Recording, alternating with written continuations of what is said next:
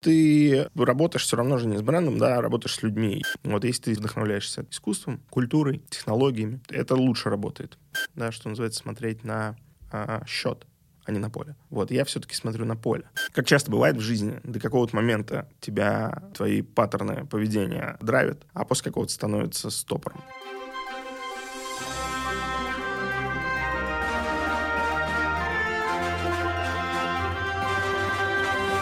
Привет, друзья! Вы слушаете подкаст «Зачем я это делаю?» Я Иван Нестратов, автор и ведущий. Главный вопрос программы «Зачем ты это делаешь?» Ты работаешь, чтобы что? Подкаст про смыслы, которые мы находим для себя. Подкаст про людей разных профессий и сфер деятельности. Мы говорим про путь в бизнесе и жизни через труд и настойчивость. Изменение, развитие себя и движение вперед. Жить значит меняться. Меняться значит взрослеть. А взрослеть значит непрестанно создавать себя самого. Друзья, не забывайте нас подписываться в Яндекс Музыке, Apple подкастах и ставить нам оценки и комментировать делать. Поверьте, нам очень важно ваши комментарии. Не забывайте делиться с друзьями в социальных сетях подкастом. Поверьте, им это понравится. И сегодня у меня в гостях Олег Пальчинский. Олег, привет. Привет, Иван. Спасибо тебе огромное, что ты посетил сегодня меня. Ты из такой сферы, которая для меня очень далека, поэтому я думаю, что для меня сегодня будет точно много открытий. Спасибо тебе. Спасибо, что позвали. Перед тем, как э, мы начнем, э, я тебя представлю, чтобы наши слушатели понимали, чем ты занимаешься. Олег Пальчинский, бывший арт-директор агентств BBDO Friends Possible. В разгар пандемии а, Олег и его коллега Настя решили уйти из крупного агентства и открыть свою студию креативного консалтинга Kitchen, или, как еще ребята на себя называют, поп-ап консалтинг. Да. А, за короткие сессии ребята помогли таким компаниям, как Тинькофф, Мираторг, Яндекс и Skillbox найти антикризисные маркетинговые решения для их брендов. Ну, конечно, впечатляют а, название компании. Олег, это все про тебя и про твою коллегу Настю, которой сегодня с нами нет. Но вот скажи, пожалуйста, ты можешь чуть подробнее рассказать про свою компанию, чем ты занимаешься? Потому что креативный консалтинг — это такая, как бы, ну, я вообще ничего не понимаю. Поэтому прошу тебя сегодня как-то... Я хочу сегодня в этом разобраться, потому что а, я посмотрел про вас, ну, такая, как бы там, космос вообще. Это просто космос kitchen. Поэтому чуть подробнее расскажи, пожалуйста, то, чем ты занимаешься. А, мы занимаемся креативом и стратегиями а, маркетинговыми и коммуникационным консалтингом. А, ближе всего, наверное, понятие рекламное агентство, хотя мы сами стараемся себя так не называть. Но креативное агентство легче всего дает представление о том, что мы делаем. А, собственно, мы выходцы из рекламных агентств. Всю свою сознательную жизнь я работал в рекламных агентствах, в, начинал, как ты уже сказал, арт-директором. В Possible я был креативным директором на моем последнем месте работы. Собственно говоря, этим занимался с самого начала своей карьеры, где-то с 2010 года, когда попал еще стажером в BBDO. Вот рекламное агентство для меня, наверное, это, знаешь, там, Яндекс Директ, баннеры, билборды и реклама на радио, например. В вашем понимании рекламное агентство это что? Ну, а, рекламы действительно очень много, самые разные. То есть и баннеры, и билборды, и ролики, и сайты, да, и в какой-то степени там даже упаковка, наверное, и э, любой фактически канал, э, в котором доносится информация, которая способна повлиять на э, принятие решения покупки, например, или использование там сервиса или услуги, э, строго говоря, можно считать рекламой. Мы работаем как 360, да, как полносервисное агентство, то есть в зависимости от медиа э, потребностей клиента, да, в зависимости от того, где он размещается, какие какие у него, какой рекламный контент ему нужен, то мы и делаем. То есть, в принципе, любой рекламный продукт. То есть мы не занимаемся медийкой с самими размещениями, да, то есть эфирным временем, закупкой эфирного времени или там медиапланированием. Вот с этим мы не связаны никак. Но с точки зрения концепции и креативного контента мы делаем его для всех абсолютно форматов и каналов. Хорошо, а почему вы э, выбрали этот путь именно? Вот почему ты выбрал путь в такую историю? Мне кажется, что э, ну, здесь сумма факторов, как это часто бывает, когда есть какая-то вещь, которая, с одной стороны, востребована, коммерчески востребована, да, с другой стороны, она приносит удовольствие, она нравится, как, ну, мне как творческому человеку креатив и что-то такое очень близко всегда было, да, там, до того, как я пришел в рекламу, я там увлекался фотографией, э, музыкой, э, творчеством в том или ином виде. Ну, то есть то, что получается, то, что нравится, и то, что востребовано. Вот где-то на стыке этих факторов, наверное, я нашел себя в рекламном агентстве. А ты при, принимал решение, ты сказал, что в 2010 году ты попал стажером. А почему ты принял решение пойти туда, стажироваться? Скажем так, BBDO все-таки э, лидеры рынка были, э, да, и остаются в каком-то смысле. А Kitchen тоже? Ну, у нас разные весовые категории. Ну, пока, да? Да. Но в тот момент это был хороший... Ну, то есть, условно говоря, у тебя есть два пути, да, пойти в не очень хорошую компанию, да, и получать деньги, или пойти стажироваться, да, бесплатно, но в классную компанию, в крутое агентство. Э, вот я пошел по второму пути. Для меня важнее была компания, да, то, что она делает, ее продукт, люди, которые меня окружают, возможность учиться, какой-то образовательный ресурс. Твои э, мысли понятны. А давай вернемся все-таки к Kitchen, да, про твой продукт. Вот ты говоришь про 360. А можешь ли какой-то кейс дать, чтобы был, было более понятно, чем вы занимаетесь? Потому что, ну, там, креатив, творчество, да, это, ну, то есть, это, знаешь, это, это более общие фразы, да, а хочется углубиться в эту историю и понять все-таки, Kitchen, что делать? То есть вот эти вот э, какой-то какой кейс хочется послушать. Окей. Okay. Ну, вот э, мы уже чуть-чуть затронули медийку, да, мы поговорили про дистрибьюцию э, как бы рекламного сообщения, да, или какого-то рекламного контента на потребителя, да, ему предшествует э, еще несколько этапов ну, как минимум, создание этого контента, да, понятное дело, что ролик надо снять, э, билборд надо нарисовать, да, там, макет сверстать и так далее. Но в конечном счете... Вы тоже это все рисуете, да, верстаете, да? Да, да, mm-hmm. это мы делаем. А, но бизнесу в конечном счете нужны же не картинки и не ролики, да, то есть э, бизнесу нужно управление спросом, Поэтому разработке этих картинок и роликов предшествует еще один важный этап — это стратегия. Э, бренд-стратегия, там, коммуникационная стратегия и так далее. Ну, есть еще и брендинг, да, такое понятие, которое включает в себя название, э, логотип, фирменный стиль, ну, вот какие-то такие фундаментальные И это тоже вещи. вы делаете?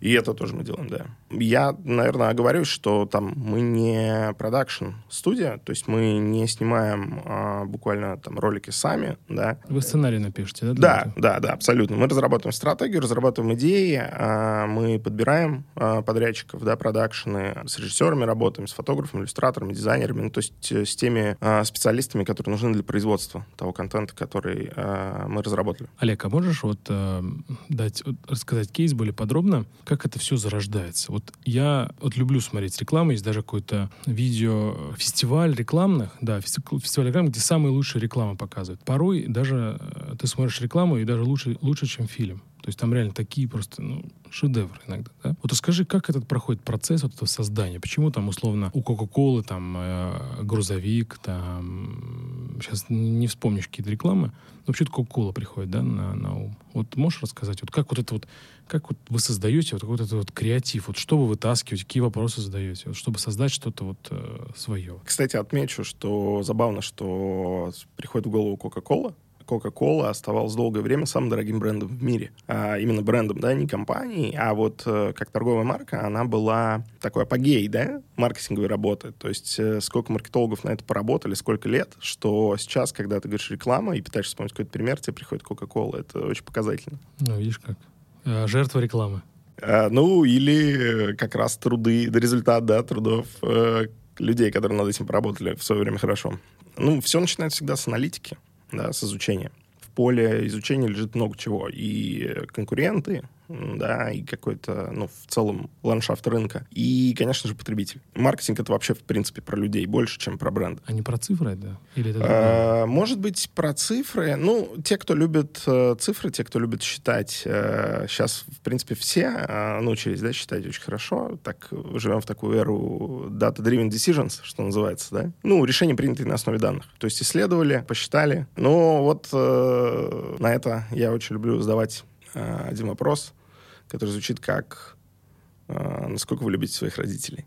Да, ну и какой здесь ответ? Насколько сильно? На 100%? А, ну, то есть метрика, да, это сложно, не, не все можно измерить, да, есть вещи, которые невозможно измерить. Так, допустим. И очень часто креатив и творчество работает с вот такими вещами. Поэтому, ну, то есть убеж... реклама — это убеждение, а убеждение — это искусство в каком-то смысле. И, ну, манипуляция, наверное. Можно сказать манипуляция, да. Э, хотя, на мой взгляд, ну, мне больше близка модель все-таки вот соблазнения, как метафоры. То есть не принуждение, не преследование, не то, что мы как сталкеры вот каким-то баннером тебя просто задалбываем, пока ты не купишь, да? Или там за гипнотизером. Да, такое есть. Такое есть. Его очень много, к сожалению. Но мне ближе все-таки модель такая, где мы стараемся понравиться, да, где мы вызываем какое-то желание. Э, и в этом плане эта вещь, э, на мой взгляд, все-таки не совсем про цифры. Хотя цифры помогают. Да, то есть это, ну, такие две стороны. А цифры помогают для чего? Чтобы продаться дороже или лучше? Или чтобы показать, что, ну, Чтобы что? Ну, цифры помогают как минимум посчитать, посчитать, Затраты, понять. Да? да, да, да, да, Ну, то есть и экономику а, всего этого дела, да, и какие-то статистические данные, да, которые помогают просто в этом лучше ориентироваться. То есть э, их э, полезность э, нельзя, ну, недооценить. Вот, но все-таки не, не только на цифрах. То есть э, только цифры редко помогают. Вот часто, когда мы говорим о, допустим, целевой аудитории, нам дают такой сухой срез, да, такой соцдем 25-45, МЖ, э, ну вот, э, это же как бы не помогает. То есть это огромная масса совершенно разных людей. Э, это величина, ну, или там метрика, да, показатель, она расчетная, а не фактическая. Как э, закон Гудхарда гласит, э, метрика, когда метрика становится самоцелью, да, она становится плохой метрикой. Интересно сказал, да. Поэтому тут, э, ну, скажем так, нельзя только заниматься только изучением спроса, да, нельзя забывать, что мы призваны вообще-то его формировать. Ну, логично, да. Скажи, тогда вот как э, рождается тогда вся эта история? То есть вы сформируете... То есть давай вот на эту тему сейчас э, проговорим. То есть вы э, создаете, конкурентов посмотрели, цифры посмотрели, рождаются какие-то там символы, сценарии. Я не, просто не могу опереться. То есть как бы просто вот почему именно вот этот персонаж или вот этот персонаж там, например. Вот мне вспомнился еще такой пример. Э, туалетная бумага Kleenex. Собака я долго, я вообще, когда первый раз увидел рекламу, я помню, я вообще не почему здесь собака вообще. Такой вопрос. Поэтому, как бы, вопрос просто понятен, да? Да как вот эти вот образы это создать? Как они создаются в головах? То есть, ну, неужели просто по цифрам? Вот МЖ 4528.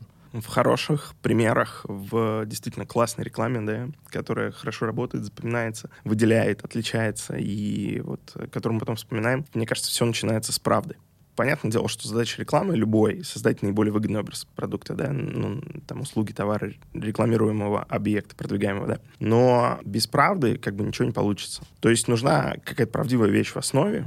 Ну вот, э, например, ты упомянул Кока-Колу, да, и э, ты упомянул э, знаменитую рекламу с грузовиками. А, вот грузовики, да, грузовики. А, есть прекрасный э, как бы ритуал да, Новый год, который, по большому счету, к Коле никакого отношения не имеет. Но он любим множеством людей, Миллионы, да, да, большинством, да. да.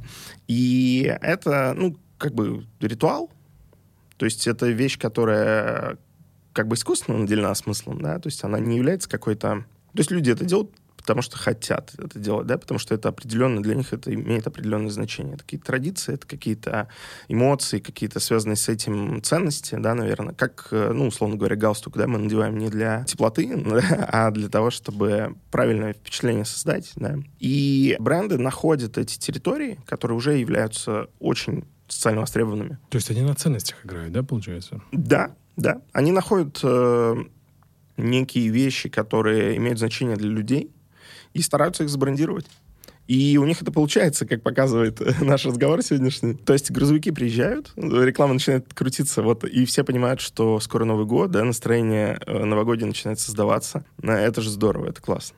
Ты такую фразу сейчас сказал, забрендировать ценности. Это, это для меня прям инсайт сегодня. А еще можешь какой-то пример привести рекламу вот, э, про, про цены? Ну, хорошо, Кока-Колу это я уже сказал, это, это мой кейс. А вот еще какой-то кейс про правду. Что-то тебе приходит в голову? Nike. Давай возьмем Nike. Классный, да, бренд? Ну, все любят его.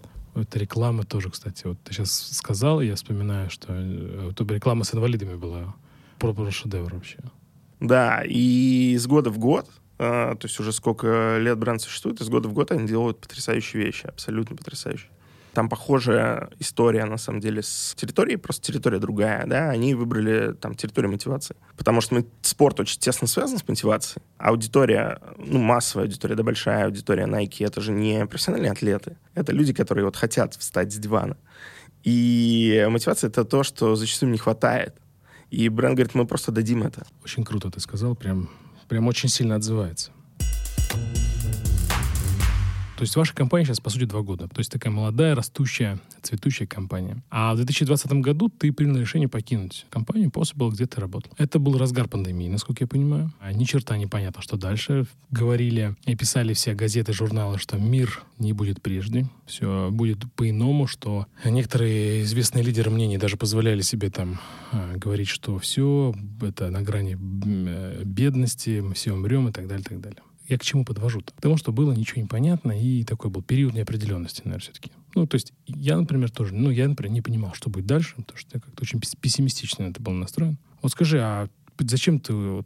Ты сегодня говорил про то, что зачем ты а, сделал свою компанию, да? Почему ты там не передождал, пока это все перепройдет, например, да, и там не создал компанию, да? То есть почему именно вот в разгар пандемии, да? То есть такой прыгнул в неизвестность. Мне кажется, что любой фаундер, да, любой там лидер э, компании какой-то, например, э, одна из его задач — бороться с неопределенностью неопределенность э, действительно есть. И когда она резко просто кратно вырастает, как в случае с ковидом, для меня, допустим, было очевидно, что надо бороться с ней с утроенной силой. Ну, то есть надо делать что-то, потому что если в такой ситуации, когда и так, ну, такая мощная, да, дезинтеграция происходит снаружи, если не прикладывать усилия к какой-то интеграции, не вести там, скажем так, адаптивную деятельность э, с особым энтузиазмом, то эти изменения не будут, э, ну, нанесут нам большой урон. Вот и все.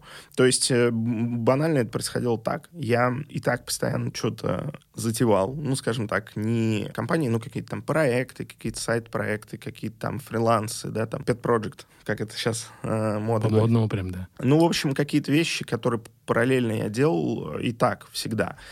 Но э, когда начался локдаун, связанный с пандемией, когда стало понятно, что это все всерьез, то есть вот уже где-то в апреле, да, причем мы в Possible ушли на карантин на две недели раньше официального, то есть у нас в этом плане был топ-менеджмент, который очень хорошо понимал, что сейчас будет эффективность падать, нужно это ну, предусмотреть. За счет страха, да?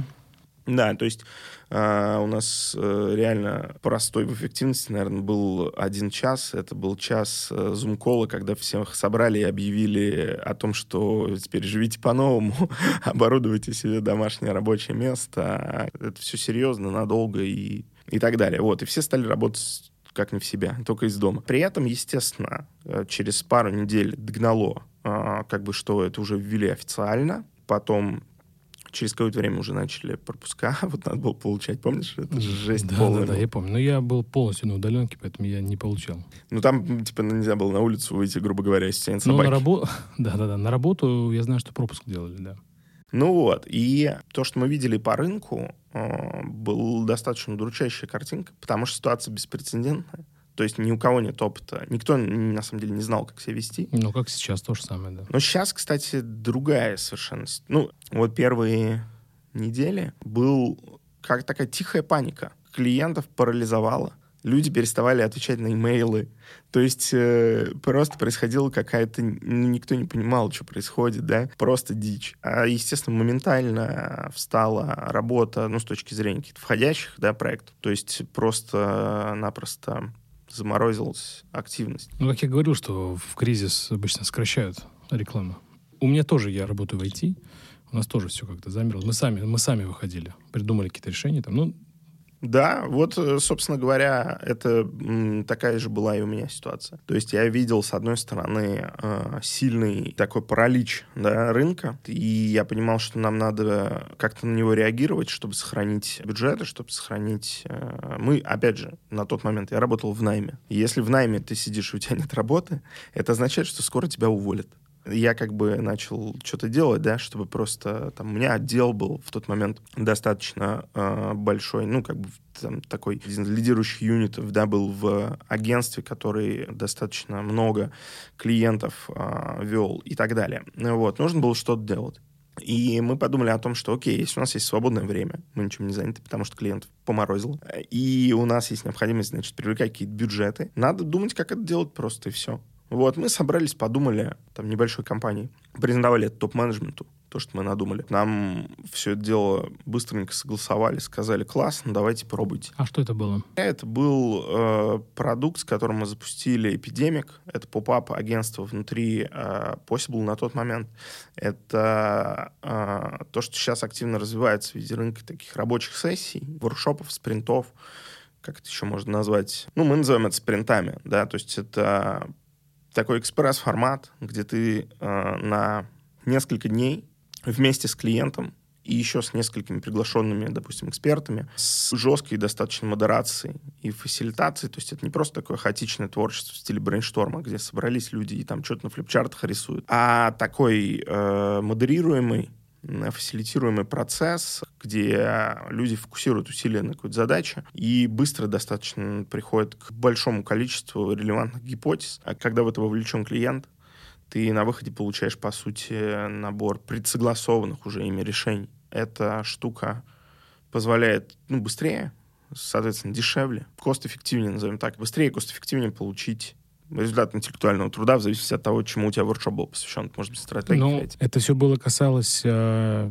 творческих, творческих проектов каких-то, чтобы не... Креатив был, Креатив, да. да? Это то же самое было, чем мы занимались. Это была стратегия, э, креатив и так далее. Вот знаешь, у Лебедева Стратегия есть... продвижения Да, продукта. да, да, да, Мгм. маркетинговая стратегия. Вот есть э, там Артемий Лебедев, да, вот у него есть э, экспресс-дизайн. Да, за 100 тысяч, по-моему, да? Ну, что-то такое, да. Мгм. То есть, когда ты можешь получить какую-то штуку, ты не можешь в нее вносить комментарии. Ну, то есть, это другой совершенно продукт, это другая а, как бы идея немножко, да, но а, своего рода аналогию здесь можно провести с точки зрения того, что мы предложили клиентам, по сути, то же самое, только быстрее, дешевле и эффективнее. А, то есть они тоже не могут вносить какие-то комментарии, правки? Не-не, они наоборот, они у нас участвуют с самого начала в процессе.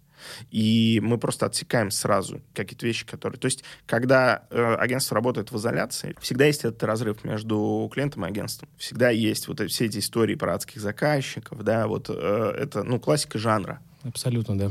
И э, на самом деле в нем даже есть э, ну, некое рациональное зерно, да, потому что как бы когда есть две точки зрения, да, то продукт, который получается, он может стать лучше. А может стать компромиссом, никому не нужным, искалеченным. То есть тут э, зависит от того, как это взаимодействие будет построено. Мы, э, проработав уже добрые там десятилетия в этой сфере, мы понимали, что вот этот разрыв на самом деле есть наша основная проблема. То есть, когда агентство работает в изоляции, оно приносит какие-то решения, которые клиенту вообще могут быть нерелевантны по причинам, которые он забыл сказать на- во время того, когда ставил задачу, да. И они выяснились позже, как бы работа на смарку, да, и очень много делается зря и так далее. А когда клиент вовлечен в это сначала, то, во-первых, вы получаете как бы вот это вот, ну, второе мнение, да, сразу, моментально. Ты еще не успел своей идеей очароваться, а ее уже убили. Что более важно, клиент сам получает причастность к этому, да, то есть такой эффект Икеи, когда ты больше любишь мебель, которую собирал сам. Интересно, да. Ну и, и у вас это полетела история. Да, эта штука хорошо зашла, тогда как раз мы нашли Тинькофф, а, мы нашли Яндекс, то есть мы моментально, по сути, клиентский портфель расширили. И э, это вообще тема спринтов, она изначально в разработке родилась. IT-компаниям это оказалось ближе. То есть такой подход работы для динамичных, таких незабюрократичных и плюс достаточно, ну, с высоким уровнем а, экспертизы собственной компании, эта штука работала лучше. Они понимали, как нас использовать, и с удовольствием шли. Ну, вы на одном языке просто говорили, получается. Да, потому что все вот эти а, такие староформатные, назовем их, маркетинговые такие Староверы. да, истории, которые сейчас ушли вместе с большинством да, брендов, их просто смыло. И вот эти вот тендеры на 50 агентств, которые тянутся по несколько месяцев, там вот эти вот э, постоянные встречи. Вот я помню, когда в- еще в сетях работал, в рекламных, есть такое понятие, как PPM, это pre-production митинг, предпроизводственный митинг. Перед тем, как вы встречаетесь на съемке, на съемочной площадке, вы проводите pre-production митинг, где обсуждаете все, Детали, да? да, да, да, да. И это очень длинная встреча обычно. То есть она длится там несколько часов. И время, которое я работал в сетевых агентствах, оно мне запомнилось как один бесконечный препродакшн митинг. То есть как бы ничего еще не происходит, ничего не делается, но все обсуждают. Просто там, пока кровь из глаз не пойдет, какого цвета должны быть носки там у массовки. Видимость деятельности такой, да? Ну, да, то есть это как бы какой-то... Ну, много людей же работает, им же всем чем-то заняться надо. Хорошие воспоминания. Скажи, а вот эм, тебе не было ну, страшно или боязно, так скажем, сделать свой продукт? Уйти в неопределенность? Да, был, конечно. Слушай, я думаю, что я по сей день э, как бы этот страх испытываю. Ну, в смысле, что был ли для меня страх а, стопом, стопером, да, барьером, блоком не был. То есть для меня страшнее было, я говорю, вот сидеть ничего не делать. То есть для меня, мне казалось, что это время, в которое нужно действовать абсолютно в этом уверен был, никогда в этом не сомневался. А все остальное это уже, ну, вопросы, там, как бы, мне кажется, опаснее там страха не испытывать, да, когда вот ты думаешь, что на тебя закон физики не действует, и ты сейчас... Вот это более опасная, скажем, позиция. Вот. А когда есть страх, ну, скажем, там, ты понимаешь какие-то риски, да, то есть, ну, это же все, по сути, про принятие и удержание рисков, да, про управление рисками. Любой бизнес. Поэтому как-то вот пытался за счет э, там опыта, за счет своей какой-то экспертизы, за счет своих партнеров, за счет клиентов, которые нам доверяли и доверились, да, э, пытались выйти. А сколько на тот момент у тебя было лет опыта? В 10 я начал, да, получается, 10 лет. Хорошо. А, Олег, а вот э, знаменитые бренды, которые я назвал, там Тинькофф, Мираторг, Яндекс, Skillbox, а что вы им сделали? Что за кейсы? И как э, молодому агентству, по сути, стартапа, да, удалось взять таких мастодонтов бизнеса? То есть я думаю, что к ним стучатся наверняка там, миллионы людей, ну, может быть, не миллион, может, сотни тысяч, да? Как, как вам удалось? Ну, это была цель. Не секрет, что а, действительно, когда у тебя молодая компания, когда это стартап, сложно, ну, скажем, получить этот кредит доверия, да, и приходится браться за все подряд, и приходится больше делать, и приходится и дешевле, и быстрее, да, и все остальное. Но мы поняли, что нам нужно, пока мы маленькие, нам нужно работать с большими компаниями пока мы очень маленькие, мы поняли, что нам надо очень крупных клиентов искать, нам нужно работать с самыми лучшими, с лидерами рынка, чтобы нам просто остальной рынок доверял. Потому что если у нас не будет э, там клиентского портфеля, который докажет наш, ну, то, что мы вообще эффективны, то, что мы можем работать, да, то, что мы какую-то ценность генерируем для клиента, э, нам будет сложно, мы будем долго, никому не известно. Поэтому, собственно говоря, да, мы поставили эту задачу, и дальше мы начали планомерно к ней идти. Я не могу сказать, что это получилось сразу. Очень сложно, в принципе, в B2B услугах продавать что-то в холодную. То есть вот когда тебя совсем не знают, да, или когда ты пишешь незнакомым людям, ну, э, все, наверное, такие письма получают, они называются спам да, когда тебе продают что-то, что ты не просил. Поэтому а, тут был барьер, конечно. И какая-то, ну, несмотря на то, что у нас были какие-то достижения, какая-то репутация на рынке, да, какие-то, какой-то опыт, какие-то знакомые, то есть кто-то нас все-таки знал, знали какие-то наши работы и так далее. Знали тебя как человека, знали твой опыт работы и все как. Да, и неважно, в какой-то компании ты работаешь, просто ты как человек. Или что знали? Ну, чаще всего это так, да. То есть ты работаешь все равно же не с брендом, да, работаешь с людьми. И в обратную сторону это тоже работает. То есть те э, заказчики, ну, рекламодатели, я имею в виду, которые немножко в этом разбираются и понимают вообще, что они хотят, они чаще всего ищут команду а не агентство. То есть они отслеживают, э, ну, смотрят там какие-то работы, да, смотрят, э, кто их делал, кто-то им нравится, может быть, им порекомендовали или как-то так, и они приходят просто туда, где знают, что они получат, ну, тот уровень, который они хотят. Ну, то есть вы хотели работать с такими мастодонтами, но за счет чего вы э, вдруг начали работать с ними?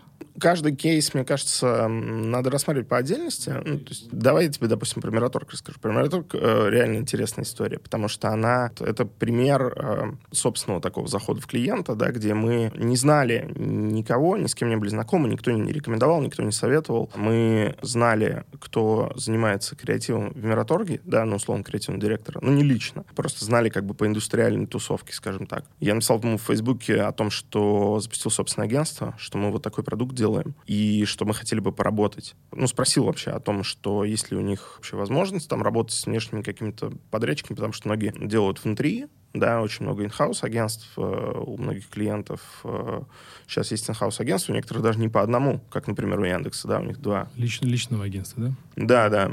Э, собственное агентство. И при этом э, мы с ними как бы не конкурируем. То есть мы работаем с ними, мы помогаем, мы консультируем in-house, мы часто работаем с клиентами, у которых внутри э, высокая экспертиза и собственные ресурсы маркетинговые есть.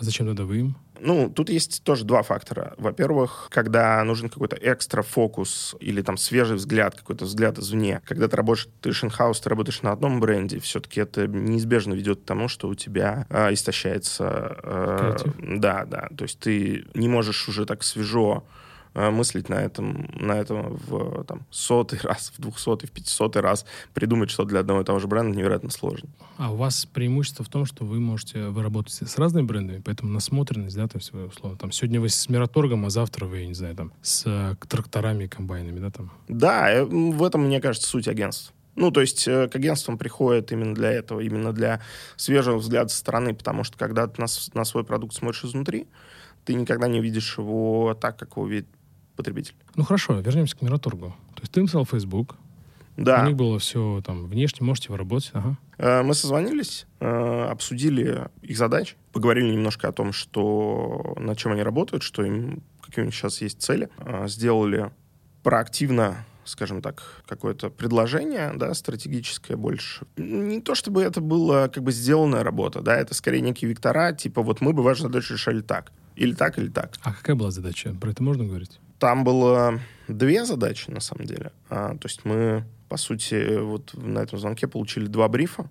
Одна из них была связана с флагманским продуктом, с, с культурой стейков, который, по сути, Мираторг привез в Россию. Вторая была связана с колбасой и сосисками, Мираторга с их другими продуктами. Мы по обоим рассказали, какие бы мы там инструменты использовали, в какую сторону бы шли. И в итоге один из э, брифов мы получили в работу. Вот, а затем еще один, и еще один, и три или четыре проекта мы с Мираторгом сделали. Это какие-то вещи, которые мы уже видели? Колбасу, я думаю, видели, потому что были видеоролики. Вот, они были довольно-таки заметные. Там была очень простая идея. У Мираторга был, была задача рассказать о том, что в колбасе, то, что их колбаса делается из мяса. Колбаса всегда под подозрением, да, это такой продукт, который, э, ну, наверное, самый э, в этом плане для людей такой э, которым они не доверяют, но при этом все равно любят. Не знаю, что кладут на Да, вот такая жизнь. Ну, люди часто иррациональны. И все это понимают. Все абсолютно игроки на рынке понимают это, и они пытаются по-разному. Ну, то есть очень много разных историй было про то, что наша колбаса содержит много мяса, или она вкусная, или она сытная, или она там еще какая-то. Ну, одним словом, э, об этом говорят все. А много мяса, это сколько процентов? Процентов, э, процентов я не скажу, но я могу сказать, что это действительно качественный продукт. Блин, это колбаса от производителей стейков. И она делается по ГОСТам, и у них э, действительно там, ну, в составе этой колбасы и сосисок там мраморная говядина. Это был успешный проект? Да, да, проект успешный. Скажи тогда, за счет чего, как ты считаешь, это был, был успех? Вот сейчас анализируя то, что вы сделали.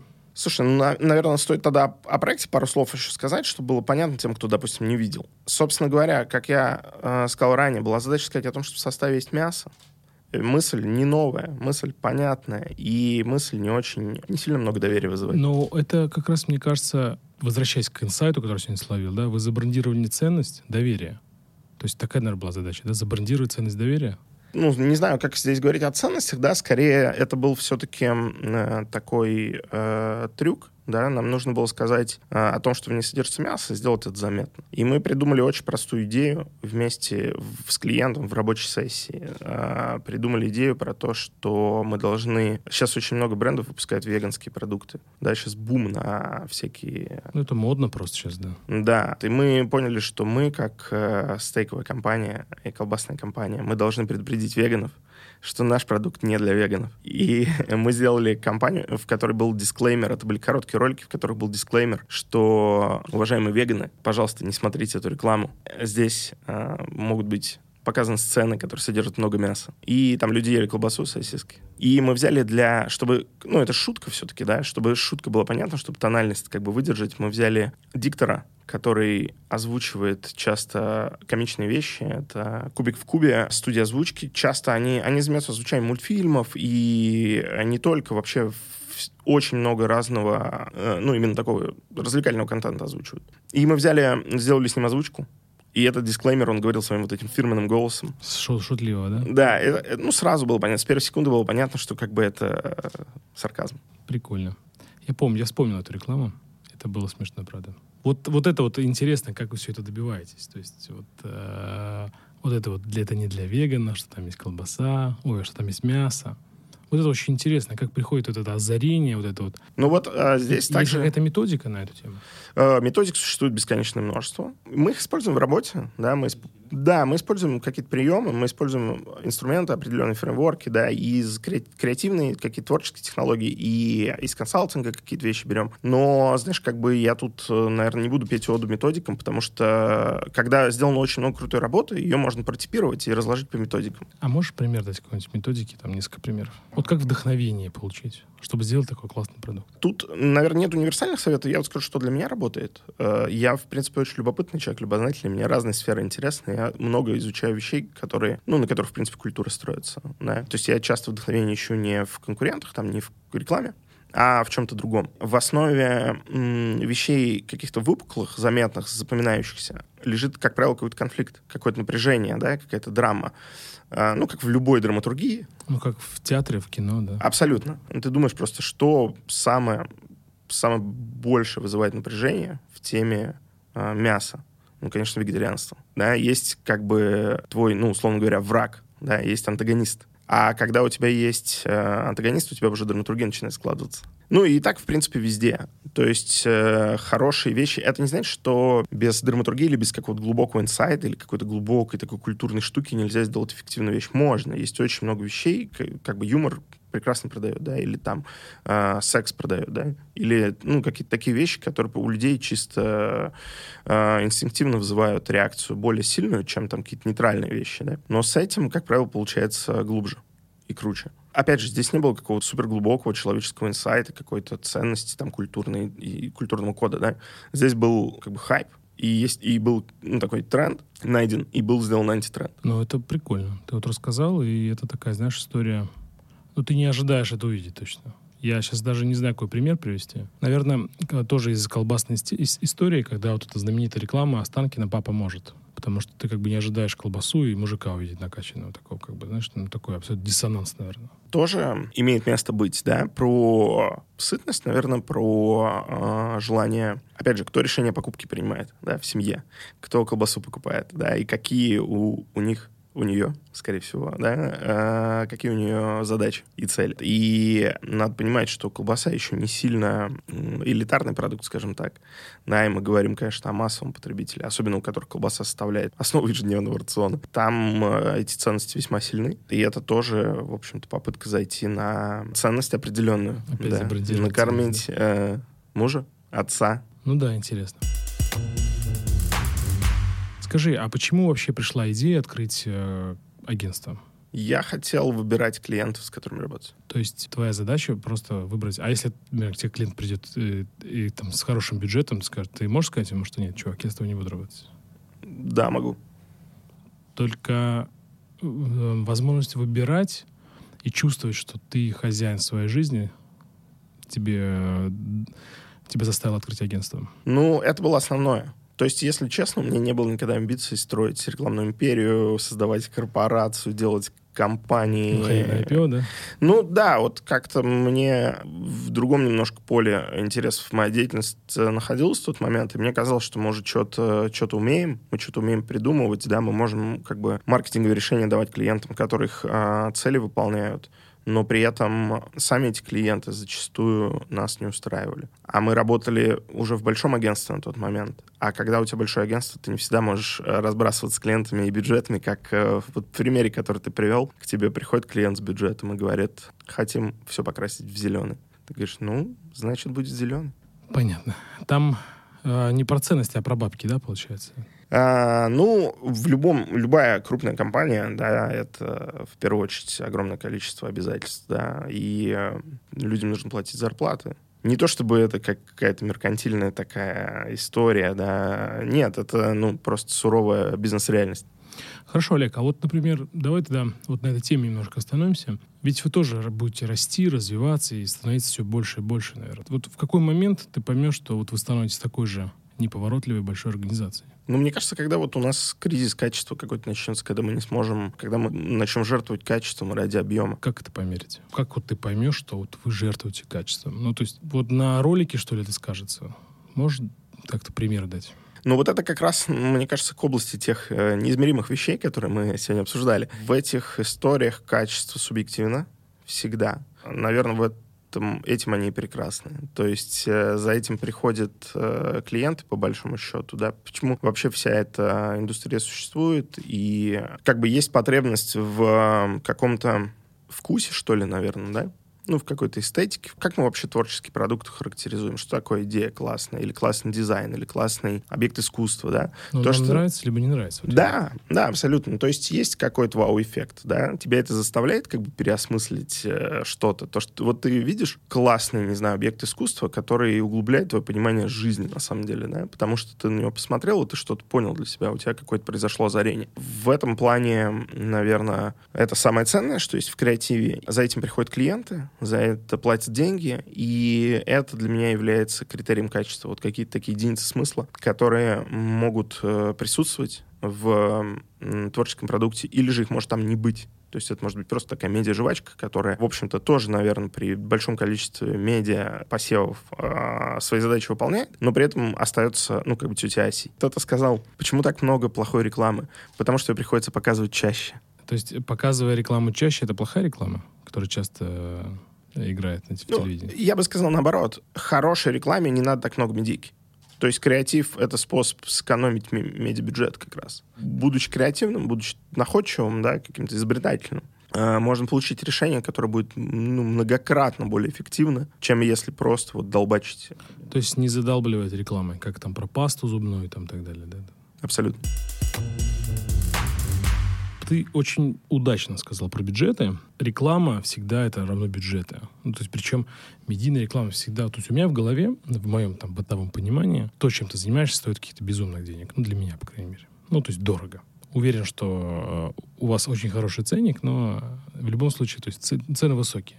Кризис, там разные, наверное, кризисы, часто режут всегда рекламу. То есть рекла- рек- реклама часто страдает в кризисе. Так ли это? И если это так, и вообще как работает это на с такими вот сокращающимися бюджетами? Тут пару моментов тоже есть. Плоскости рекламы как разработки креативного продукта. Это не самая дорогая часть э, цепи, потому что она, допустим, несоизмерима с э, медиа бюджетами. Как бы если смотреть на это в купе, все вместе, как реклама в целом, Реклама, да, да, я смотрю. то, целом. ну да, это, конечно, издержки, да, это большие бюджеты, и, безусловно, ну, там есть, как когда у тебя наступает кризис, ты начинаешь сокращать издержки, и, конечно, под них первый попадает э, реклама, да. Тут есть два момента. Первый момент, что, э, во-первых, медиа это, ну, там, 90%, наверное, да, э, бюджета, 10% или там 9% это, наверное, производство, и 1% это креатив и стратегия, там, разработка. А второй момент — это то, что... Знаешь, почему мы называемся Kitchen? Потому что мы верим, что реклама — это продукт. И нам кажется, что если к рекламе, к бренду, к коммуникациям да, относиться как к продукту, то есть выделять на это достаточно бюджета, достаточно времени, а осмысленно подходить, то и продукт рекламный, который у тебя получается, он становится активом, а не расходом компании. То есть есть ролики, которые, ну вот как ты приводил сегодня уже пример, да, эти грузовички, это же один раз сняли.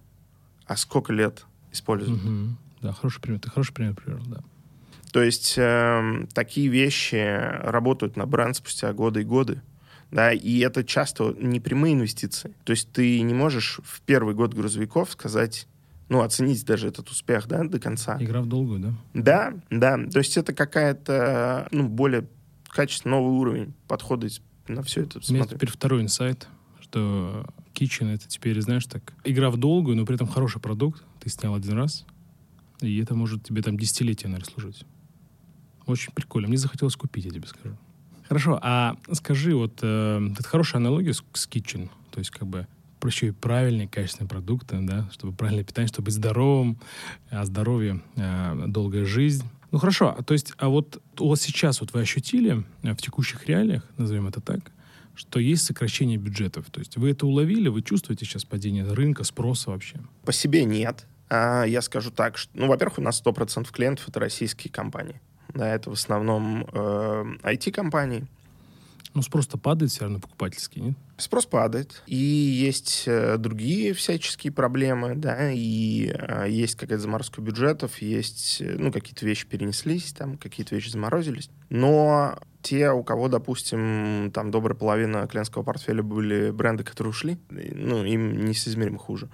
Или там вот опять же, кто занимался, допустим, медиа на площадках и рекламных инструментах, которые сейчас недоступны. Ну, когда ты маленький а, и гибкий, да, для тебя любой э, такой кризис, он на самом деле это вообще ко всем, наверное, относится, да, вот это сейчас не хочется в банальности про китайский иероглифы скатываться, но... Я тоже в этом подумал. Но, э, тем не менее, всегда есть какой-то закон сохранения массы, да, где-то убыло, где-то прибыло, какие-то возможности все равно появились. В целом по рынку это может быть там, не знаю, ну, условно, там, жестко скажу сейчас, минус 40%, да, а в Сильно. своем сегменте это я вижу, что там, типа, это плюс 5, ну, например. А сколько у вас человек в агентстве? Штатная команда сейчас, ну, скажем так, вот люди, которые у нас прям на зарплате постоянно э, работают, это человек 7, и человек 12 где-то у нас э, аутсорсеров, которые, ну, это продюсеры, в основном, да? да, стратегии, то есть какие-то такие э, специализации, которые нам нужны время от времени ты сказал, что вы не чувствуете сокращения бюджетов, хорошо. Это, ну, это всегда хорошо. То есть, ну и повод меняться, повод стать лучше и вырваться вперед. Хорошо, а вот ты видел про ушедшие бренды. А как сейчас тогда компаниям заменить эти бренды, и чтобы их им реально поверили? Вот, например, ушла Зева. А какими компаниями наши отечественные, как вот э, такое же доверие получить у наших пользователей, да, ну, то есть у людей. Ну, не, сейчас Зева, может, не самый такой удачный пример, но других компаний, которые ушли. Coca-Cola, например. Да, вот она ушла. И, ну, заметит ли черноголовка ее? Ну, не знаю. Вопрос времени. А, может быть, дети, наши внуки будут, будут это пить. Как сейчас тогда этим компаниям, тем, кто ушли, заменить ушедшие бренды?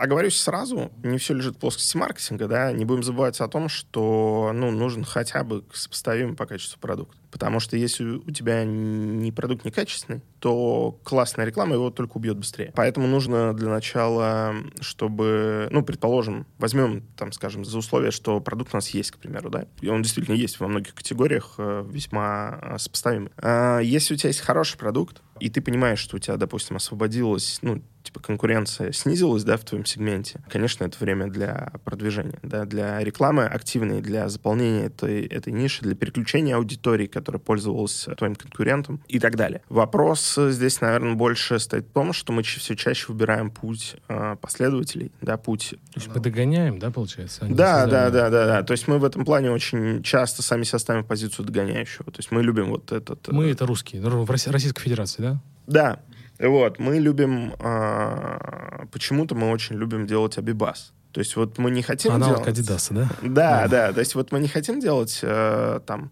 свои кеды. Два ну, мяча. Два, я тоже, кстати, про два мяча подумал. Я подумал, но компания Zendon, uh, Respect Yourself. Есть, э, действительно есть примеры, да, но для меня это пока скорее исключение. Два мяча — это советский же бренд. Ну, я просто их вспомнил, потому что я других, другого обуви спортивного не смог вспомнить российской, что, кстати, тоже характерно, да, хотя есть там Демикс у, допустим, а, вот спортмастера, да, да, кстати, есть да. еще там несколько игроков э, российских, которые делают спортивную одежду, но все равно это все, мне кажется, попытка немножко... Заменить, да? Ну, как-то вот... Догнать, да? да, то есть э, мы немножко опасаемся немножко... Нам всегда кажется, что есть кто-то, кто точно знает. Вот есть большой брат, у которого вот он знает, как надо. Если мы будем делать так же, то мы придем к успеху. И э, во многом эта стратегия верна. То есть если мы посмотрим на любую, практически любой сегмент, то там в лидерах там 2-3 две-три компании, два-три продукта, они будут, э, ну, идентичны почти, да, посмотри, там, на Колу и Pepsi, на там, Duracell Energizer, на Nike Adidas, на Mercedes BMW, на, ну, там, чуть, может, чуть более а, с индивидуальные, да, такие характерные в случае с машинами истории, но если сравнить этот продукт, ну, функционально, на функциональном уровне, а, он же как бы идентичен. То есть там в какое-то время была шутка про Samsung, что в Samsung работают два дизайнера. Один держит iPhone, другой вводит. То есть они, ну, крутая, крупная, мощная компания, да, но они выбрали эту стратегию, потому что они понимали, что вот если мы сейчас пойдем путь, своим путем и будем разрабатывать, да, то мы за это время столько, ну, как бы денег сожжем, да, в печи, что это будет коммерчески неэффективно, нежели если мы просто начнем копировать. Ну, стратегия быть номером два — это тоже стратегия. Согласен. Тогда она имеет место быть. Согласен. Ну, вот мне лично она не близка, поэтому я э, стараюсь, как бы мне нравятся все-таки какие-то уникальные самобытные вещи, и мне кажется, что у нас потенциал к этому есть. Ну, во-первых, у нас очень сильное базовое образование, да, то есть у нас уровень культуры реально высокий, и у нас много есть э, как раз вот каких-то особенностей какого-то культурного кода, то есть у нас такое наследие в этом плане э, достаточно мощное, там можно много чего черпать, и было время там на заре вот рекламы, когда мы только-только в свободный рынок пришли, да, там в 90-е. Много же примеров было, когда реклама была реально самобытная, уникальная, она уходила в народ, она становилась, ну, какими-то такими мемами, да, когда еще даже слова такого здесь не было. А пример можешь привести? А ты налей это, иди. Налей это, иди. А я вспоминаю помаши маме ручкой. Абсолютно, да, да, да социальная да, компания. Социальная реклама, да, это в у Кремля солдат. У Мавзолея это, по-моему. Мавзолей, нет, помню, Мавзолей. Ну, неважно. Почетный да. караул там где-то, да. Почет, либо Вечный да, огонь, либо... Огня, да, да, да, да. Вот, и а, в этот... Да, а, это, да, ТВ-парк. ТВ, я, я тоже хотел сказать ТВ-парк, да-да-да. Ну, на самом деле их много было. То есть, если покопаться, да, Банк Империал. Банк Империал, да. Канны да. в свое время выиграл, Канские. А, по-моему, снимал же его известный режиссер. Бекмамбет. Бекмамбет, точно, да. Я вот вспоминаю еще, знаешь, реклама Блиндомета, по-моему. Это про, про яйцо. Да, где яйцо мазали да, пастой. мазали пастой, да-да-да. Я, да. я потом в детстве это пробовал делать. Ну, мне, кстати, кажется, что это как раз э, не российская. То есть мне кажется, что это глобальная а, адаптация. А, global, да. Вот, но не знаю, не уверен. Я помню эти... Э, еще есть глобальные тоже вот эти жвачки э, огромные летающие. А, знаешь, что я сейчас вспоминаю? Реклама Билайна. Сколько вешать в граммах? Вот, э, тоже, да. Кстати, уже, причем, э, мне кажется, это уже не 90 это, наверное, уже нулевые. 2000 да, да, да. Тоже, да, классная была, хорошая.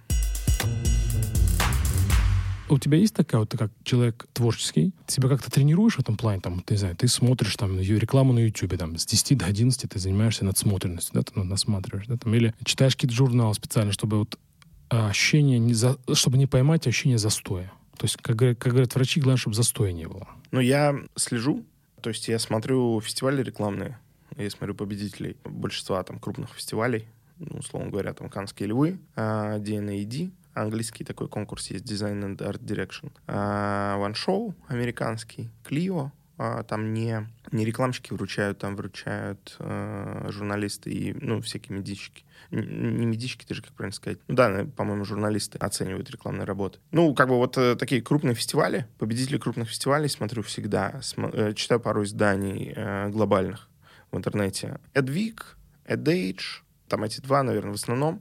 Вот, и плюс еще я просто отслеживаю агентство. Там, которое мне нравится а, агентство, я смотрю на все, все работы, которые они делают. То есть не только фестивальные, но и вообще повседневные. Все, что они показывают в эфире, ну, в своем, выкладывают у себя на сайте, там, в соцсетях, я смотрю. Таких э, агентств там тоже штук пять. То есть в этом плане я отслеживаю, но единственное, что я не, как я уже говорил, то есть в идеале вот один из самых лучших советов э, профессиональных, которые я слышал, о том, что чтобы делать классную рекламу, надо вдохновляться не рекламой. То есть это, опять же, вопрос вот вторичности и того, что ты сам себя загоняешь в позицию догоняющего, когда ты в качестве своего источника вдохновения используешь средневзвешенную рекламу как бы по рынку. Вот, то есть ты уже сильно оригинального ну, какого-то прорывного чего-то не сделаешь никогда. Вот если ты вдохновляешься там искусством, культурой, технологиями, это лучше работает. Интересная позиция, интересное мнение. Слушай, а вот ты еще чуть-чуть выше сказал про Россию, что у нас есть культурный код, что у нас э, большие традиции и так далее. Мне было приятно это слушать, что в разрезе того, что кто-то говорит хорошо про нашу страну, про нашу историю, потому что сейчас модно говорить иначе. А можешь дать какой-то пример, чем можно реально там, вдохновляться, воспользоваться, что вот наш культурный код, как ты сказал, можно использовать в, в работе. Вот чем можно вдохновиться? Да, на самом деле, чем угодно. Вот жизнь настолько обширная, настолько разная. Я думаю, что я бы отталкивался от того, в какой области находится там продукт, который я хочу продвинуть. То есть, если я, условно говоря, если я не вижу каких-то сразу макротрендов, вот каких-то глобальных вещей, которые с этим связаны, то я просто пытаюсь посмотреть на область, а, ну, проблему, которую решает продукт, да, или услуга, и посмотреть, что вообще в контексте этой проблемы людей волнует. То есть, что связано с тем, что, там, ну, не знаю, там, пользуются они такси, например, да, или там ходят на йогу, или какой-нибудь банковский продукт, да, себе выбирают или подключают. Ну, у них же самоцель там не карточка, да, это инструмент. У них есть какая-то другая глобальная цель, нечто большее, да, как э, в свое время сказал MasterCard, есть вещи, которые нельзя купить, да, а с остальным... Очень круто, да. То есть главное это вы, да, а бабки это типа разберемся. То это же классно. Ну, то есть тоже один раз хорошо поработали, придумали, потом десятилетия на этом. Вот эта тема, идея, конечно, сделать один раз хорошо, чтобы потом на этом зарабатывать, то, что десятилетиями, это реально прям очень круто. То есть вроде это на поверхности, а вроде бы и нет. У нас почему-то не... Ну, точнее, не почему-то, я могу сказать, почему. Давай, говори. А, ну, во-первых, у нас там среднее время работы маркетинг-директора на рабочем месте, там, на одном, это там три года. Кто будет десятилетними стратегиями думать, если ты уже будешь в другой компании работать? Уже в третьей. Да, да, да, да, да. Вот, то есть, э, опять же, там, западный рынок, а, ну, там, сколько, да, лет 80, у нас там 30, 30 да. Ну, вот, то есть, ну, есть здесь некий момент. Но, опять же, с другой стороны, мы этот путь, который они шли 80, прошли за 30. То и... есть ты думаешь, ну, наша реклама не отстает от западников? Тут тоже, наверное, стоит разделить там плоскости, скажем, исполнения, да, потому что ну, немножко другие бюджеты, немножко другие мощности, немножко другие. То есть, когда у тебя снимает Nike э, рекламу, это, ну, что-то такое голливудское, да?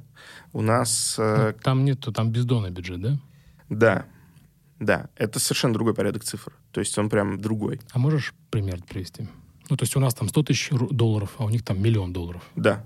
Вот, вот реально, примерно так. Поэтому в этом плане, наверное, как бы не могу сказать, что мы уравнялись тут. Вот. Но с точки зрения концепций, и каких-то идей, каких-то смыслов, какой, ну вот, э, по сути, задача рекламы — это же какую-то добавленную ценность, да, сгенерировать. Вот э, с этой точки зрения, мне кажется, у нас э, очень неплохо все. Прямо очень неплохо. Но если не лучше, да, то ну где-то не хуже, где-то так же. Но я как-то читал одну статью про искусство. Там сравнивали по-моему, Италию и Россию. Сравнили, почему, говорит, э, такие известные художники и скульпторы появились в Италии, и не появились в России. Потому что та красота, которая там, условно, солнце, чем они вдохновлялись, это есть в Италии. А в России этого нет, там Сибирь и так далее, и так далее. Вот э, считаешь ли ты, что это правда, на твой взгляд? Что в Италии настолько красиво, там тепло, что этим вот можно вдохновляться? Ну, я думаю, что это влияет. Сложно, наверное, возводить в абсолют какие-то такие вещи, потому что э, есть наверняка примеры и обратные. Я думаю, что в этом есть, э, ну, как бы точно есть какое-то зерно, то есть э, сильно влияет все-таки окружение. То есть даже если взять там условно гения, который вообще без окружения творил что-то крутое, то всегда хочется задать вопрос, а что бы он сделал, если бы он оказался еще и в хорошем э, месте? Поэтому тут я думаю, что это одна из ну, источников вдохновения, да, один из. Процессе нашей беседы у меня вот такой вопрос назрел. Где лучше всего делают рекламу? Вот сейчас кто в топе вообще на земном шаре, кто делает лучшую рекламу?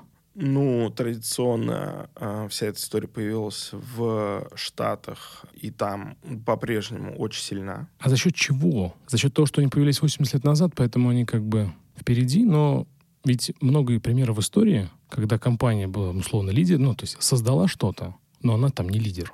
Вот, ну, то есть какой, не знаю, там, автомобильные шины, да, там, там, Гудьер создал шины, но, не, знаю, фирма это на первом месте сейчас, не знаю, ну, вряд ли. Или там, не знаю, там, холодильник Bosch. На первом ли он месте? Ну, и так далее. То есть, ну, такие примеры, да? Я понимаю, о чем ты. Здесь тоже такое есть. Если брать Англию, там очень сильная визуальная культура, очень высокая. В принципе, то, что показывают по телеку, ну, то есть вот контент в среднем, он сильно прогрессивнее чем ну, в остальном мире. И поэтому, допустим, британские рекламные ролики, именно вот э, жанр, да, телевизионных роликов возьмем, он э, местами круче, чем американский. Но американцы придумали маркетинг. И креативную рекламу в том виде, в котором она есть, она тоже там родилась. И если мы посмотрим пару, э, ну, возьмем там топ-3, допустим, агентств в мире, то там, скорее всего, из них тоже э, два будут американские, если не три. То есть можно сказать, что Филипп Котлер придумал да, маркетинг? Вот за весь маркетинг не скажу, да, но вот если говорить конкретно про креатив и вот про креативную рекламу, которую мы знаем и любим вот в том виде, который она есть, вот ролики с канских львов, вот все, все вот эти вот твисты, ну, как бы вот именно вот эти как бы фишки, да, креативной рекламы, которая, тот шажочек, который реклама сделала от объявления, от просто донесения информации к вот этому вот переворачиванию, да, делал Билл Бернбах. 50-е годы. Как еще раз фамилия, имя? Бернбах. Уильям Бернбах. Ну, Билл Бернбах он себя называл. А, собственно говоря, есть, э, до сих пор существует знаменитое агентство DDB. Вот третья B, э, третья буква B — это Бернбах, один из основателей. Вот, и... Э, Твоя компания, вот эта, которой ты работал, BBDO, это они им вдохновлялись? А, тут очень популярно в Америке называть э, фамилиями компании. Ну, вот аббревиатуры были популярны, но они сейчас э, остаются. То есть, если мы большинство крупных агентств помним, это фамилии. Ну, вот я, я ну, сейчас... McKinsey. В том числе. Да, и BBDO, и Лео Бернет, и Дрога, и Вайден Кеннеди, э, ну, большинство из них BBH, да, это фамилии. У нас, если ты называешься фамилией, то ты, скорее всего, адвокатская контора. Да, или нотариус, да. Да, вот. А у них это популярно и круто. Я знаю только несколько брендов. Это Тинькофф. Производство, не знаю, сейчас существует или нет, бритерев, это шоколадки. Ну, наверное, все, наверное. Я больше так не вспомню. Возвращаясь к Англии и Америке, сейчас хочется поговорить, за счет чего они выросли. Давайте все-таки вернемся к Америке, к нашим как говорят, любить партнером, как любит говорить кое-кто. За счет чего, как ты думаешь, вот они вот, э, вот у них получается хорошо, ну, то есть они в топе. А, ну, кроме как бюджета. То есть давай отбросим, что представим, что у всех такие бюджеты, да, если можно это представить, если можно вообще сравнивать. Ну, кроме бюджета же, наверное, есть, может, талант какой-то. Еще Я что-то. думаю, что два э, ключевых фактора здесь это конкуренция очень высокая конкуренция. То есть она что... больше, чем у нас в России? Да, многократно. Даже сейчас. Ну, то есть, ну, сколько у нас есть там брендов, не знаю, молока?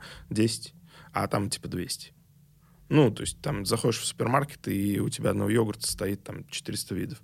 Вот, естественно, тебе нужна реклама, чтобы э, продвигаться. То есть, если у тебя такой, ну, заклаттеренный рынок, скажем так, то очевидно, что там инструменты продвижения не будут лучше развиваться, чем на рынке, скажем, с плановой экономикой, где дефицит распределяешь, в принципе, рекламировать ничего не нужно. И второй момент — это ментальность.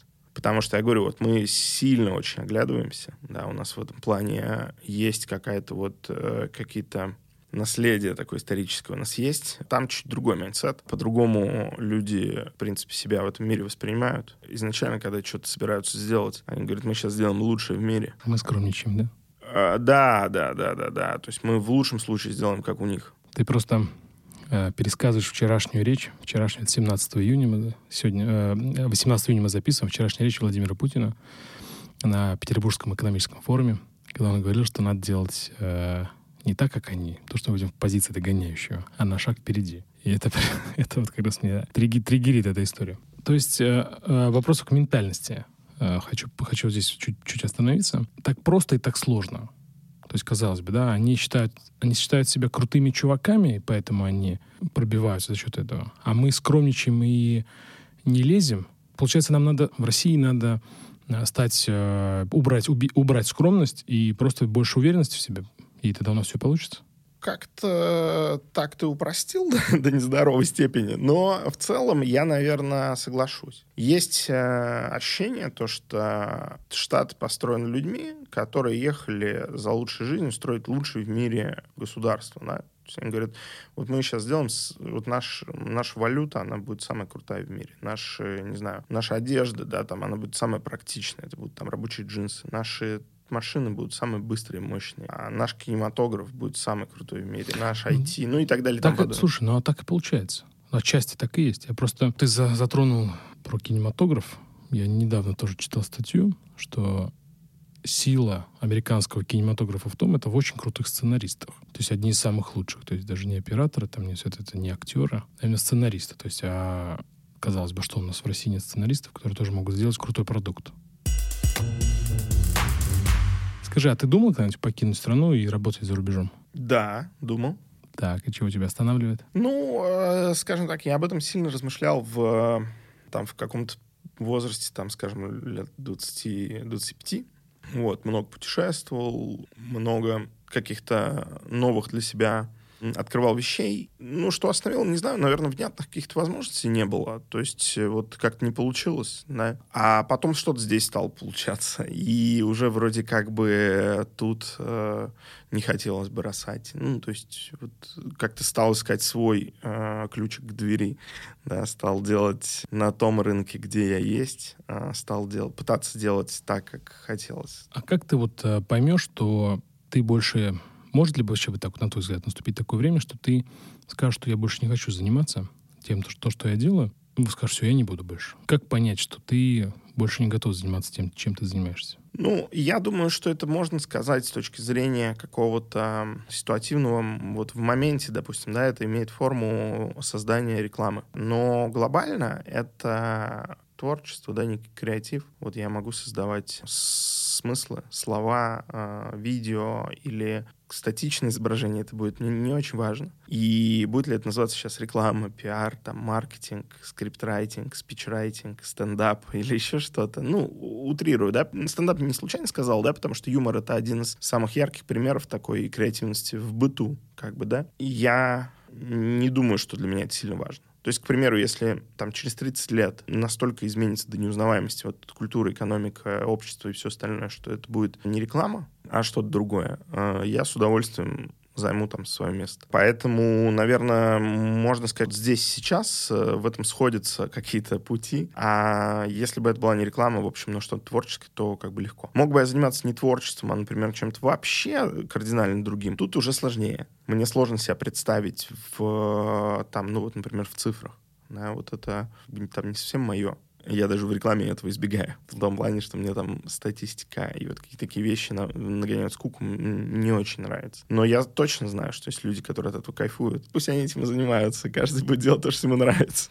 Это, это, это, это, здесь я с тобой э, точно согласен. А про цифры. Но ты же ведь все равно управляешь агентством, все равно тебе цифры нужны. Или у тебя есть партнер, который считает цифры? У меня есть партнер, который считает цифры. Твоя профессия творческая, она все равно, мне кажется, на стыке продаж, управления, создания. Ну, там очень много таких циклов. Это есть такой момент, да, вот. Но я говорю, как бы он знаешь, вот бизнес-тренеры, всякие коучи и так далее, они очень любят к цифрам апеллировать, да, что называется, смотреть на а, счет а не на поле. Вот, я все-таки смотрю на поле.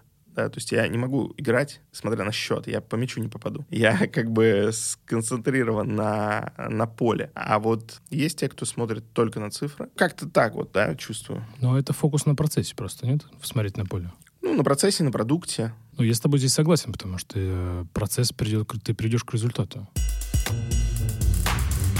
Вот э, если бы не реклама, вот чем бы ты занимался бы? Ну, как я уже говорил, то есть это был бы творчество в том или ином виде. Какой бы это был формат творчества, я не знаю. Допустим, я бы очень хотел заниматься искусством. То есть ты хотел бы писать картины? Ну, грубо говоря, да, да. Это не обязательно может, ну, прям живопись должна быть, да, но а, там есть много форм искусства, которые мне нравятся, а, близки, которые меня вдохновляют. Ты можешь пример привести? Акционизм, например. А, такой был русский художник, советский, наверное, русско-украинский, Олег Кулик. Э, я сейчас скажу его акцию, самую известную, ты вспомнишь. «Человек-собака». То есть он голый, бегал на четвереньках, лаял да. и так далее. Да. Есть э, такой э, фильм шведский квадрат про директора музея современного искусства. Там даже есть отсылка как бы к нему. То есть они не называют, не а, называют его там Олег Кулик, но де, там есть персонаж, который как бы э, аналогично имитирует животное. Акционизм самое разное бывает, да, то есть то, что делали Пуссирайт, это акционизм, то, что делал Павленский, это акционизм. Ну, это скорее там пример акционизма, да, Пуссирайт, они вообще, э, ну, там, как панк-группа начинали, насколько я знаю. Они, это типа музыкальная э, группа, но прославились именно акционизмом, да, перформансами. Ну, вот. Там прям совсем жестко, нет разве? Ну, э, делать мягко в искусстве это не всегда целесообразно. Ну, с вызовом. Да, да. Ну, это лишь один из примеров, да. Можно взять другой пример, да, допустим, там, э, стрит-арт. Стрит-арт — это граффити. Не только граффити. Это в принципе, уличное искусство, оно тоже часто очень бывает на стыке с э, каким-то акционизмом или чем-то таким. Ну, в частности, там, граффити тоже туда относится. Просто граффити есть, условно говоря, когда люди свое имя пишут баллончиком на стене. Это тоже граффити. А есть, э, ну, условно говоря, Бэнкси который некий... Это круто, да, Бэнкси, да. Тоже в этом очень много какого-то соц, э, соцарта, да. С. Какого-то, мне кажется, там кричащий какой-то очень. Да, да. Совмещать ты не пробовал? А, слушай, я э, сильно много, а, довольно-таки времени э, посвящал работе, посвящаю и продолжаю. Ну, сейчас у меня более-менее так нормализовался этот процесс, более-менее стандартный, и там какой-то рабочий день, да, ну, плюс-минус, там, с поправкой на ветер и интенсивность проектов, над которыми мы работаем. А раньше вообще очень много работал. И, ну, достаточно так сфокусированно в одну точку бил, да, не распылялся. Поэтому нет, совмещать не пробовал. Вот, но сейчас э, я, наверное, об этом скорее жалею. Ну, не в смысле, не, не то, что жалею, что не совмещал раньше, да, потому что это, этот фокус, он дал мне какой-то определенный толчок. Но, скажем так, я, как часто бывает в жизни, до какого-то момента тебя там определенные твои паттерны поведения э, драйвят, а после какого-то становится стопором. И вот мне кажется, что чем взрослее я становлюсь, да, вот мне сейчас 33, я думаю, что в дальнейшем я буду как раз заниматься вот этим как бы совмещением, да, или, скажем так, наоборот, дифференцировать свою деятельность, чтобы попробовать что-то еще, чтобы не складывать вот все яйца в одну корзину, чтобы делать только то, что я по профессии делаю. Понял. Но мне кажется, вот это хобби, или там диверсификация, как ты сказал, это источник вдохновения будет для работы. Ну, так, на мой взгляд. Абсолютно согласен. Мне кажется, что да, это может быть и хобби, это может быть и там другой бизнес или другой, ну, какие-то там параллельные вещи, параллельные проекты. А они, а, ну, в целом помогают. Развиваться, да? Да, да. Ну что же, Олег, э, сегодня было такой приятный у нас разговор. Мне было очень приятно. Сегодня два инсайта. Мы про рекламу поговорили, много что обсудили. Хорошее впечатление осталось очень. А в завершении программы подкаста э, герои программы отвечают на вопрос, зачем они это делают. Они работают, чтобы что. Вот ты, Олег, зачем ты это делаешь, ты работаешь, чтобы что? Я э, слегка тут э, схитрю и отвечу цитатой, да, чуть перефразированной. Если не ошибаюсь, Барышников это говорил, да. Он говорил о том, что меня не интересуют люди, которые хотят танцевать.